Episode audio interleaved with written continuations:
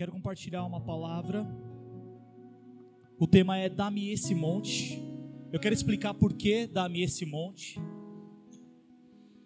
Os irmãos lembram?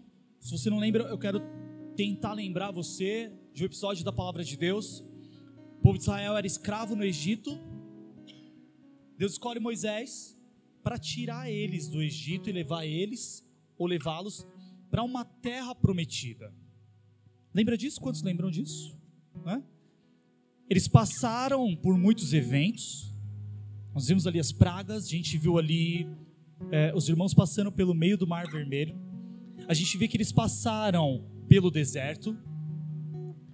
E logo depois de 40 anos, né, aliás, depois de 40 anos, é que eles entram no lugar chamado Canaã. Mas sabe, palavra Deus é tão poderoso que ele escolhe homens ou ele prepara homens para que o bastão seja passado, para que uma geração ela não fique órfã, é, órfã de, de homens de Deus. Então Deus prepara Caleb e Deus prepara Josué. Ouvimos falar muito dessa dupla, né? Josué e Caleb, eles andaram com Moisés. Eles viram como Moisés tinha comunhão com o Senhor. Eles receberam algumas coisas. E a ideia é que eles saíssem do deserto para uma terra que realmente foi preparada por Deus para todos eles, para toda aquela nação. E a gente sabe que no final eles possuíram a terra, mas até possuir a terra, eles passaram por algumas coisas. A frase que, que me marca nesse contexto é depois de todas as guerras, depois de tudo que eles passaram, eles travaram todas as batalhas, tiveram que, que travar todas as guerras, eles guerrearam, eles não não, não disseram não para nenhuma, eles disseram sim, se o Senhor convocava, eles já estavam prontos, mesmo não sendo homens de guerras, mas eles se colocaram na brecha, colocaram na presença de Deus, falaram: Senhor, eis-me aqui, eu sei que o Senhor está comigo, se tiver que guerrear, vou guerrear, se tiver que ir no nome do Senhor, eu vou no nome do Senhor, não confio em carros, não confio em cavalos, eu confio no Deus dos exércitos, nós vamos, o Senhor preparou essa terra para nós, nós a possuiremos. E eles iam e possuíram, travaram muitas guerras, muitas batalhas. Mas a frase que me chama a atenção, no final do capítulo, aliás, no, no, no meio do capítulo 14, é quando Caleb fala: Josué, passamos por todas as coisas juntos, você lembra de algumas coisas, mas chegou o meu tempo, me dá a montanha, me dá essa montanha, um lugar que era para ele especificamente. E aí, trazendo para nós, muitas coisas podem ser as nossas montanhas. Talvez nós estamos precisando da montanha da bênção sobre as nossas emoções, para que as nossas emoções sejam estáveis. Talvez a montanha que nós estamos pedindo nesses dias é: Senhor, eu tenho uma empresa, abençoa a montanha sobre a minha empresa.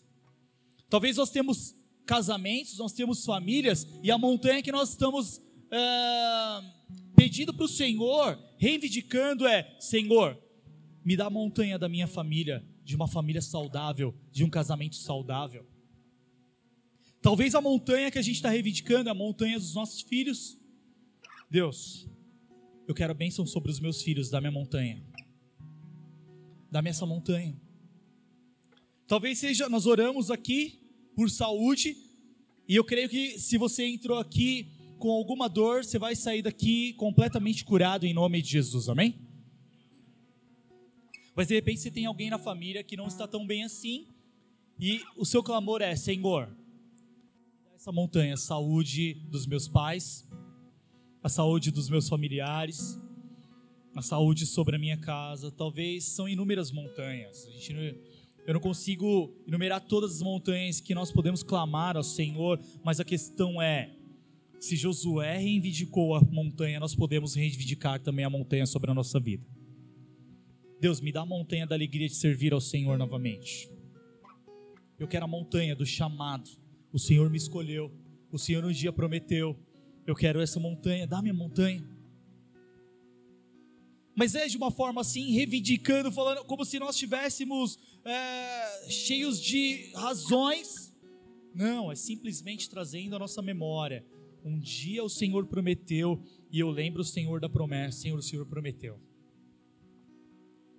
Nós vemos esses dois homens, interessante. Projeta para mim Josué capítulo 11, versículo 23. Isso. Olha só, olha só, acompanha comigo, vê se você consegue acompanhar esse raciocínio. Eu gostaria muito que de conseguir transmitir isso para você. Que o Senhor me dê unção para isso.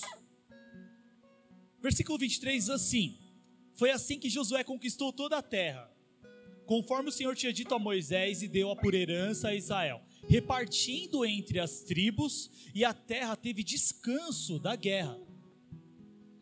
Sabe, irmãos, a terra teve descanso da guerra, principalmente na dispensação que nós estamos vivendo. Se nós estamos vivendo debaixo da graça de Deus, acredite, a terra, depois da cruz, teve descanso da guerra. A terra descansou da guerra. Acredite. Mas eu penso que muitas pessoas ainda estão travando guerras que não era para travar. E elas acham que a guerra dela é contra a esposa, contra o marido, contra o filho, contra o irmão. E às vezes nós entramos, em algumas guerras que não era para entrarmos, ou algumas batalhas que não deveríamos mais travar. A Bíblia diz que a terra teve descanso da guerra. Acredite, depois da cruz, a terra teve descanso da guerra. A terra teve descanso da guerra. Nesse sentido, se nós pararmos para analisar a vida de Josué, a gente vê que Deus falou com ele depois de um tempo. Vai lá para Josué, capítulo 13, versículo 1. A Bíblia diz que Deus escolhe esse momento para liberar uma palavra sobre Josué e Deus fala assim: Josué, você já está velho, entrado em dias. E disse o Senhor: já estás velho, entrado em dias, e ainda muitíssima terra ficou para possuir. Se a gente voltar para o versículo anterior, a gente vê que Josué conquistou a terra, mas ainda tem terra para possuir. Possuir que já está conquistado, já está à disposição, e nós só precisamos possuir, nós só precisamos entrar na posse. E às vezes nós estamos, estamos tentando ainda conquistar o que já foi conquistado. Às vezes a gente está se preocupando com o que já foi conquistado, quando nós deveríamos nos preocupar em possuir o que já foi conquistado. Nesse sentido, Josué, ele é um tipo de Cristo, ele é um tipo de Jesus. O que eu quero dizer com um tipo de Jesus? Ele no Velho Testamento, ele aponta para Jesus. Ele simboliza Jesus no Velho Testamento. Mesmo porque a palavra Jesus ela é derivada da palavra Josué, do nome Josué. Josué e Yoshua. E Jesus Yeshua. Já ouviu falar disso? Não já ouviram falar? Yeshua, Hamashia. Não sei hebraico. Mas a palavra Jesus deriva e Josué é um tipo de Cristo. Nesse sentido, a gente vê que Deus escolhe o momento exato para mostrar Josué como simbolismo, como símbolo de Jesus. Olha só, vai lá para Apocalipse, capítulo 1, versículo 13. Olha o que está escrito. A gente vai ler o 13 e o 14. É, uma visão de João. E no meio dos sete, sete castiçais, um semelhante ao filho do homem, está falando de Jesus, aliás, só abrindo parênteses. Apocalipse significa revelação. Apocalipse significa revelação de uma pessoa, não revelação do que vai acontecer. E João já apresenta Apocalipse do quem é Jesus. Semelhante ao filho do homem vestido até os pés de uma veste comprida e cingido pelo peito com um cinto de ouro. E a sua cabeça e cabelos eram brancos, como se Jesus fosse um ancião como lã branca como a neve e os olhos como chama de fogo. Então, Deus escolhe o momento certo para trazer Josué como um símbolo de Cristo. Alguém já velho entrado em dias. Daniel capítulo 7, versículo 9. Olha o que está escrito. Eu continuei olhando até que foram postos uns tronos e um ancião de dias se assentou. A sua veste era branca como a neve e o cabelo da sua cabeça como a limpa lã. O seu trono chamas de fogo e as, suas, e as rodas dele fogo ardente. Josué aponta para Jesus. O que, que eu quero dizer com isso? tudo que nós precisamos, Jesus, assim como Josué, já conquistou. Você precisa de paz, Ele é o príncipe da paz, Ele conquistou. Você precisa de vida, Ele tem a chave da morte e do inferno. Ele mesmo é a vida. Ele conquistou a chave da morte.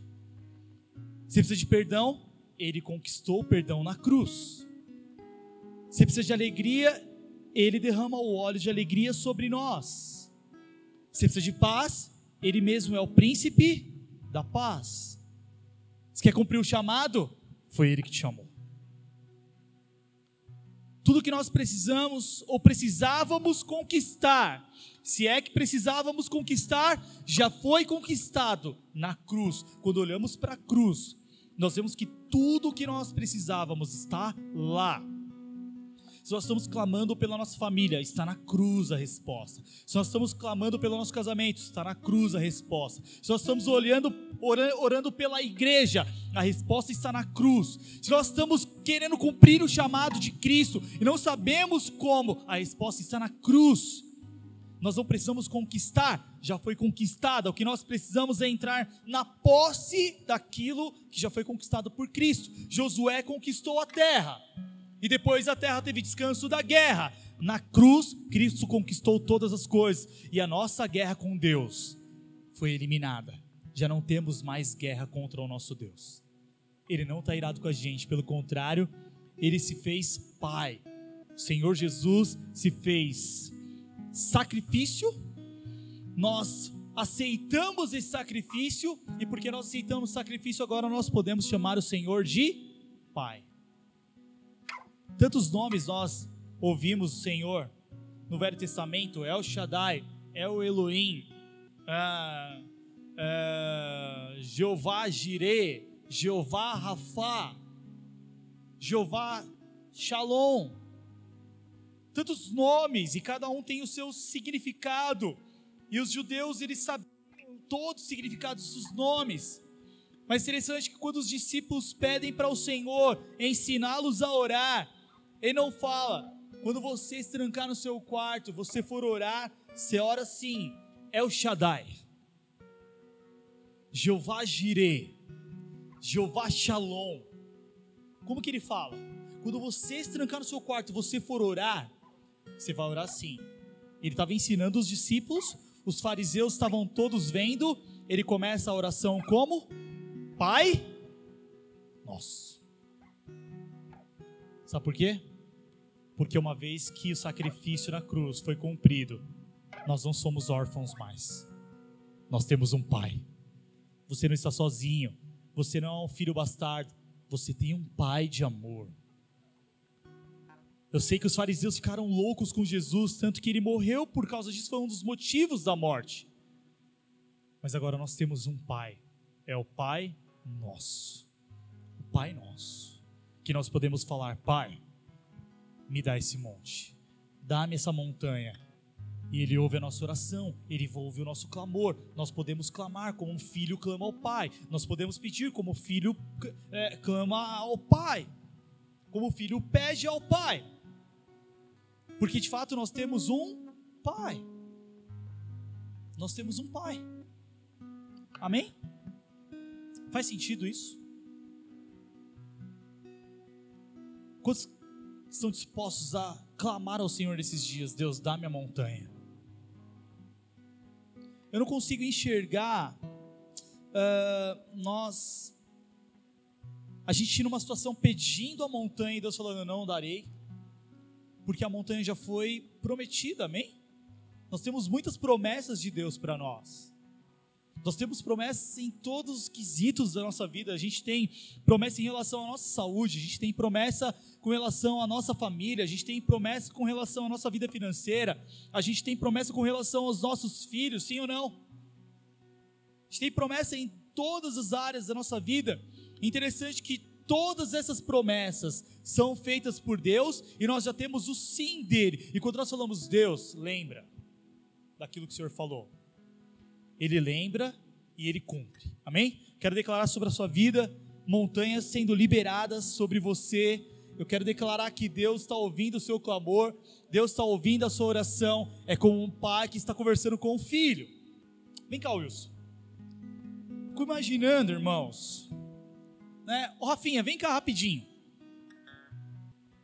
Fico imaginando como que é o relacionamento entre o pai e o filho, porque quando nós enxergamos, fica mais fácil entender. Está aqui né, o Rafinha e o Wilson. Amém? E quando o Rafinha, ele, ele, ele precisa de alguma coisa, e ele precisa né, é, falar com o Wilson. Como que é, Rafinha? Você chega lá e fala, ó soberano, santíssimo, Senhor, Tu vistes a aflição do teu filho, o próprio. É assim? Mas por que a gente tem que ser assim? Se Jesus simplificou o relacionamento entre o pai e o filho. Jesus ensinou a gente a orar, ó, oh, El Shaddai, glorioso, rei. E tem que orar em inglês também, porque senão você não. Ele simplesmente falou, pai. Quando você chega diante do seu pai, que você fala? Senhor Wilson. Como que é? Ô pai, me ajuda aí. E o que, que o pai faz, Wilson? Filho miserável. Tinhas tudo debaixo dos teus pés. É assim? Caramba, cara. Não é assim. É simplesmente assim, filho. O que eu puder fazer, vou fazer. Não é assim? A gente conversa, irmãos, conversa com o Wilson, conversa com a Cássia nesse contexto, e deve ser, a Dora deve ser assim também como mãe, né? Quem mais é mãe aqui? Sueli Pacita é assim com o Gabriel, faz TT para ele até hoje. Não é, dona Cida? Você com a Aline? Ai, minha filhinha. Não é? Porque é pai, porque é mãe. Não tem esse negócio, vamos formalizar aqui. Rafinha, me manda o um e-mail que eu vou analisar a sua, sua requisição. Manda para esse número de WhatsApp aqui, o robô vai te atender. Meu, é simplesmente como que é? Ô pai, me ajuda aí. Estou precisando. E a resposta é: beleza, vamos lá. Tamo junto.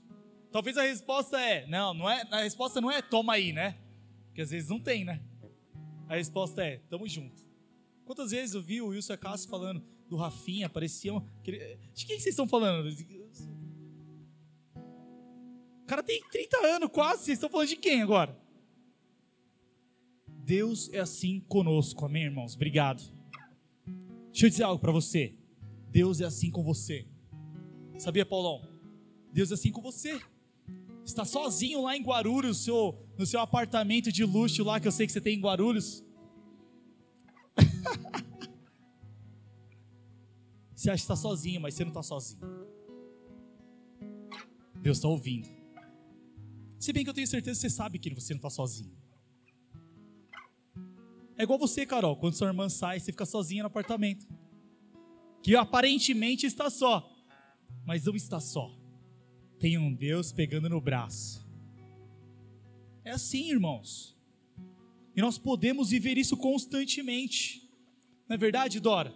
Quando a gente às vezes não sabe o que fazer com os nossos filhos, nós estamos falando: Senhor, lembra da montanha, o Senhor me prometeu. Me ajuda agora. Lembra da montanha, me dá essa montanha. Sabe o que eu quero declarar sobre a sua vida em nome de Jesus?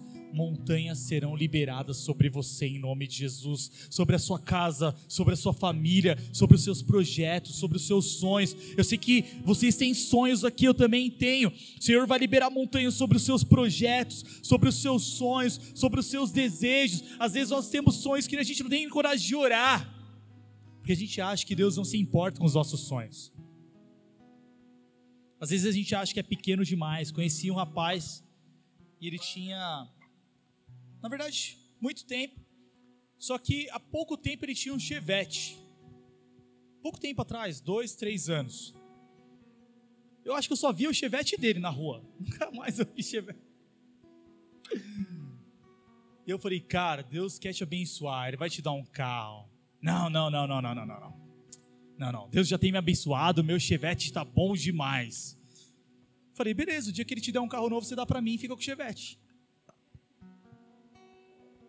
Porque às vezes a gente acha que é pedir demais para Deus. É muito insignificante, o nosso sonho é insignificante para Deus. Mas quero dizer algo para você. Nada que você que é importante para você é insignificante para Deus. Nada que é importante para você é insignificante para Deus. Amém? Amém? Nada que é importante para você, se puder, anota isso. Nada que é importante para você é insignificante para Deus. Ou melhor, tudo que é importante para você tem um grande significado para Deus. Um grande significado para Deus. Vamos lá. Projeta para mim Josué capítulo 14, versículo 6. Teve um dia que Caleb chegou diante de Josué para falar algumas coisas. Josué já era velho, avançado em idade, eles já tinham conquistado todas as coisas, então Caleb volta para falar com Josué. Então a palavra de Deus diz assim: Os filhos de Judá chegaram a Josué em Gilgal. E Caleb, filho de Jefoné, o quenezeu, lhe disse: Deixa eu só abrir um parênteses aqui. A Bíblia diz: Os filhos de Judá. Jesus é da tribo de Judá, amém? Aliás, ele é o leão da tribo de Judá, amém? Caleb aponta para nós, enquanto Josué simboliza Jesus, Caleb simboliza a igreja, amém? Guarda isso, vai fazer sentido no final. E Caleb, filho de Jefoné, Quenezeu, lhe disse: Tu sabes a palavra que o Senhor falou a Moisés. A primeira coisa que ele fala é: lembra da palavra de Deus. Deixa eu dizer algo às vezes nós lembramos da palavra do irmão, nós lembramos da palavra do missionário, nós lembramos da palavra do mago, nós lembramos da palavra do mágico, a gente lembra da palavra do, do cara que revela, a gente lembra da palavra do, do, do apóstolo, do, do cara que é quase Deus, mas a gente não lembra da palavra de Deus. Caleb tinha uma palavra, e não era uma palavra qualquer, ele sabia de quem que era a palavra. Caleb tinha a palavra de Deus. Deixa eu dizer algo, deixa eu motivar você. Nesses dias, você precisa de uma palavra. E essa palavra não é vinda de qualquer pessoa. Você e eu precisamos da palavra de Deus. Nós precisamos de uma, uma palavra queimando no nosso coração. Se for a respeito de você, da sua casa, glória a Deus. Que tenhamos uma palavra queimando no nosso coração. Outra coisa que a gente precisa entender, todas as vezes que nós lemos a Bíblia, nós precisamos enxergar em primeiro lugar Jesus na Bíblia, amém? Seja no Novo ou no Velho Testamento, nós precisamos enxergar Jesus na Bíblia. Sempre.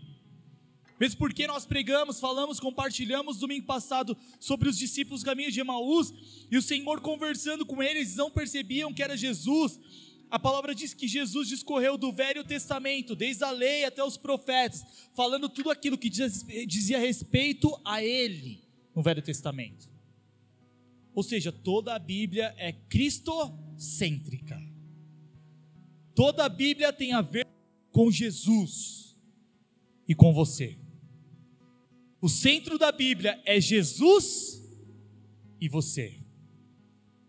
Você conectado ao irmão que está do seu lado. Você conectado ao irmão que está atrás de você. Você conectado ao irmão que está lá na sua casa. Você conectado ao irmão que está à sua frente. Tudo tem a ver com Jesus, comigo e com você. Caleb tinha uma palavra, ela é a palavra de Deus. Nós precisamos ter uma palavra queimando no nosso coração. Nós precisamos de uma palavra queimando no nosso coração nesses dias. Se tem algo que nós precisamos, nós precisamos clamar, é Deus, faz o meu coração arder por uma palavra. Faz o meu coração arder por uma palavra. Sabe, irmãos, a gente não pode mais andar por aquilo que os nossos olhos estão nos mostrando, mas nós precisamos do exemplo de Caleb. A gente precisa do exemplo de Caleb. Projeta para mim versículo 7. Olha só, da idade de 40 anos era eu, quando Moisés, servo do Senhor, essa é a palavra que Caleb tinha queimando no seu coração. Da idade de 40 anos era eu, quando Moisés, servo, do Senhor, me enviou de Cades Barneia a espiar a terra, e eu lhe trouxe resposta como sentia no meu coração. Mas meus irmãos que subiram comigo fizeram derreter o coração do povo, e eu, porém, perseverei em seguir o Senhor, o meu Deus. Irmãos, volta no versículo 7. Quando Moisés enviou Caleb, falou assim: ó, vai lá e vê a terra que o Senhor prometeu para a gente. Foi Caleb, Josué e mais dez. Os dez voltaram falando: não, lá tem gigante, não dá para a gente entrar naquela terra, eles vão massacrar a gente. E às vezes é assim que nós enxergamos os problemas. Esse problema vai me massacrar. Os desafios vão me massacrar. Estou passando por isso, vou ser aniquilado por isso. Mas a palavra ou o relatório de Caleb foi diferente. Ele falou assim: Eu trouxe a resposta para Moisés como sentia no meu coração. Como o Senhor falou para mim, dentro de mim. Eu não trouxe aquilo que os meus olhos enxergaram, porque de fato tinha gigante lá. Era muito difícil. Eles eram homens de guerra. Mas eu trouxe a palavra que estava no meu coração. Deixa eu dizer algo para você. Deus vai liberar palavras no seu interior que Ele nunca liberou para ninguém a seu respeito. Ele vai falar direto para você, aquilo que ele planeja para você, aquilo que ele sonha para você, aquilo que ele está preparando para você, aquilo que ele está desejando para você, o momento que ele quer ter com você. Ele vai preparar para você, vai liberar a palavra para você. Você vai poder sentir e falar: Eu de fato não preciso andar por aquilo que os meus olhos me mostram, eu posso andar pela palavra que o Senhor libera dentro do meu coração dentro do meu coração. Eu não preciso.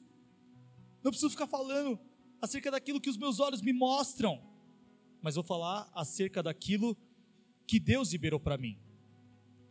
Na, na, com relação a Caleb, tudo é uma questão de herança. Caleb está falando de herança aqui, de herdar coisas que Deus mesmo tinha prometido que daria. Não tem nada a ver com, com uma coisa que é, era impossível, não era inerente a ele, não tinha nada a ver com ele, não, pelo contrário, tudo tinha a ver com ele, assim como a Bíblia é cristocêntrica e tem a ver com Cristo, comigo e com você, tem a ver com herança. Tudo que Deus está colocando no nosso coração tem a ver com herança, aquilo que Ele prometeu e nós podemos desfrutar. Mas sabe qual que é a posição de Caleb? É que a herança estava dentro de Caleb muito antes de Caleb estar dentro da herança a herança estava no coração dele, muito mesmo antes de ele estar lá na terra. O que Deus tem colocado no seu coração que você ainda não viu? Que contraria tudo que você está vendo? O que Deus tem colocado, que tem feito arder seu coração, que você mesmo não consegue ver, até contraria aquilo que você está enxergando hoje, mas faz seu coração arder? Essa é a vontade de Deus para nós esses dias, Jennifer. Deus vai liberar coisas do seu coração que você nem consegue enxergar hoje, mas que vai fazer sentido daqui uns dias e vai fazer seu coração arder. E todas as vezes que nós, nós entrarmos na presença de Deus, nós clamarmos, nós estivermos juntos aqui, nosso coração vai arder por aquilo que Deus tem colocado dentro de nós. Muitas coisas têm a ver com a igreja, muitas coisas têm a ver com a sua família, porque a sua família é parte da igreja, muitas coisas vai ter a ver com o seu futuro, muitas coisas vai ter a ver com a sua carreira, muitas coisas vai ter a ver, terão a ver com, com a pessoa que você vai relacionar e Deus já está preparando, amém? Amém para os solteiros? Glória a Deus. Glória a Deus. Fala para a pessoa que está ao seu lado, não olha, não ande por vista. Fala assim, ande por fé. Porque os nossos olhos mostram coisas muito ruins para nós, irmãos, ou nos iludem muito. Sim ou não? Penúltimo aqui, traga à memória aquilo que lhe dá esperança. Estou quase finalizando, tá bom? Olha só, versículo 9. Então Moisés, naquele dia, jurou, dizendo: Certamente, ele falou isso para Caleb: Certamente a terra que pisou o teu pé será tua e de teus filhos em herança perpetuamente, pois perseveraste em seguir o Senhor, meu Deus. Sabe o que, que, sabe que Caleb está fazendo aqui? Ele está lembrando das palavras de Deus que foram liberadas para ele através de Moisés. Sabe o que ele está fazendo, em outras palavras? Trazendo à sua memória aquilo que lhe dá esperança. Trazendo à sua memória aquilo que lhe dá esperança. E eu vi que muitos grandes homens de Deus fizeram a mesma coisa também. Um deles é Neemias. Projeta para mim Neemias capítulo 1, versículo 5. Olha só. E disse, na verdade, esse contexto que você precisa entender. O povo estava em perigo, Neemias ficou sabendo, ele trabalhava para o rei e ele precisava ajudar o povo. Só que se ele fosse pedir para o rei uma licença para ir até o povo, ele poderia morrer. Então ele começa a clamar a Deus. Ah, Senhor Deus dos céus, Deus grande e terrível, que guardas o conserto e a benignidade para com aqueles que te amam e guardam os teus mandamentos. Estejam, pois, atentos os teus ouvidos e os teus olhos abertos para ouvires a oração do seu servo, que eu hoje faço perante ti, de dia e de noite, pelos filhos de Israel, teus servos, e faço confissão pelos pecados dos filhos de Israel, que pecamos contra ti, também eu e a casa de meu pai pecamos. De ti nos corrompemos contra ti, de todo nos corrompemos contra ti, e não guardamos os mandamentos, nem os estatutos, nem os, ju os juízos que ordenaste a Moisés, teu servo. Esse é o melhor versículo. E aí Neemias fala: Lembra-te, pois. Lembra-te, pois. Às vezes nós precisamos orar e falar para o Senhor: Senhor, lembra, lembra. Um dia o Senhor prometeu, lembra. Hoje, né, tomando até, aproveitando o Wilson e a Cássia como, como testemunho aqui, a gente conversa bastante e ela fala: quantas vezes orei pelo meu casamento e Deus restaurou todas as áreas do meu casamento, eu estou feliz. Eu imagino quantas vezes ela falou: lembra, Senhor. Lembra, Senhor. Lembra, lembra, lembra que às vezes, como Caleb, precisamos trazer à memória aquilo que nos dá esperança. Trazer à memória aquilo que nos dá esperança. Mas precisamos trazer à memória aquilo que nos dá esperança. Aquilo que nos dá esperança. Deixa eu dizer algo para você. Toda vez que você for orar Fala assim: Deus, eu sei que eu sou abençoado em Ti, ainda que os meus olhos não veem. Eu tenho certeza no meu espírito que o Senhor já me abençoou com todas as coisas. Amém? Faz sentido isso? Faz sentido? Faz sentido? Você já é abençoado? Faz sentido? Você é muito abençoado. Você não é só abençoado, você é muito abençoado. Projeta para mim Efésios capítulo 1, versículo 3. Olha só. O apóstolo Paulo é demais, né, irmãos? O apóstolo Paulo ele diz assim: Bendito o Deus e Pai de nosso Senhor Jesus Cristo, o qual nos abençoou com todas as bênçãos espirituais nos lugares celestiais em Cristo Jesus. Por favor, fala para o irmão que está do seu lado: você é muito abençoado. Você é muito abençoada, Jéssica. Nós somos muito abençoados, irmãos. Nós somos muito abençoados. Nós somos muito abençoados. Nós somos muito abençoados. Nós somos muito abençoados. Nós somos muito abençoados. Nós somos muito abençoados. Muito, muito, muito, muito, muito abençoados. Muito abençoados. Querido, hoje nós estávamos orando aqui e nós começamos a falar: Deus, vem com cura, vem com cura. Nós começamos a orar, pessoas estavam com dor, levantavam as mãos, elas levantaram, tinha umas três pessoas. Nós começamos a orar e as pessoas foram abençoadas, a dor passou. pessoas que não conseguiam dormir. Nós perguntamos: tem pessoas que não conseguem dormir? Os três levantaram. Eu declarei hoje, em nome de Jesus, será a noite que eles mais vão dormir, em nome de Jesus, vão roncar pra caramba. A Alessandra falou da tia dela, nós oramos semana passada, ela tinha um tumor maligno, ela voltou no médico, o tumor sumiu. Foi algum médico que tirou? Não, ele só constatou, constatou, constatou que o tumor sumiu. O que eu quero dizer é o seguinte: quem é maior, o celestial ou o natural? O celestial governa sobre o natural. É o celestial, o reino natural, o reino celestial que governa sobre o reino natural. Não é o reino natural que determina o que vai acontecer no celestial, pelo contrário é o reino celestial que determina o que vai acontecer no natural. O natural diz: tem câncer, e o celestial diz: câncer, bate em retirada, e o câncer some. Porque o reino celestial, ele prevalece sobre o reino natural. Às vezes nós queremos bênçãos que aos nossos olhos são naturais, nós vamos ser muito grande, mas o Senhor fala através de Paulo: Deus já te abençoou com todas as bênçãos espirituais nas regiões celestiais. São bênçãos muito maiores, muito maiores, muito maiores. Às vezes está orando por um filho, e Deus está preparando já cinco filhos. Você vai ser pai de cinco filhos. Ninguém falou amém. é duro ser pai de cinco filhos hoje, né? Eu entendo você. Eu entendo você. Por último, quero dizer para você que perseverança traz vida. Projeta para mim Josué capítulo 14, versículo 10. Caleb continua falando com Josué. E ele diz assim: E agora, eis que o Senhor me conservou em vida. Deixa eu dizer algo para você. Se você está vivo hoje, é porque muita coisa ainda está para acontecer na sua vida, amém? Senão você já estaria na glória. Mas como você está vivo, é porque muitos montes ainda serão liberados sobre a sua vida. Eis que o Senhor me conservou em vida, como disse, 45 anos agora, desde que o Senhor falou essa palavra a Moisés, andando Israel ainda no deserto.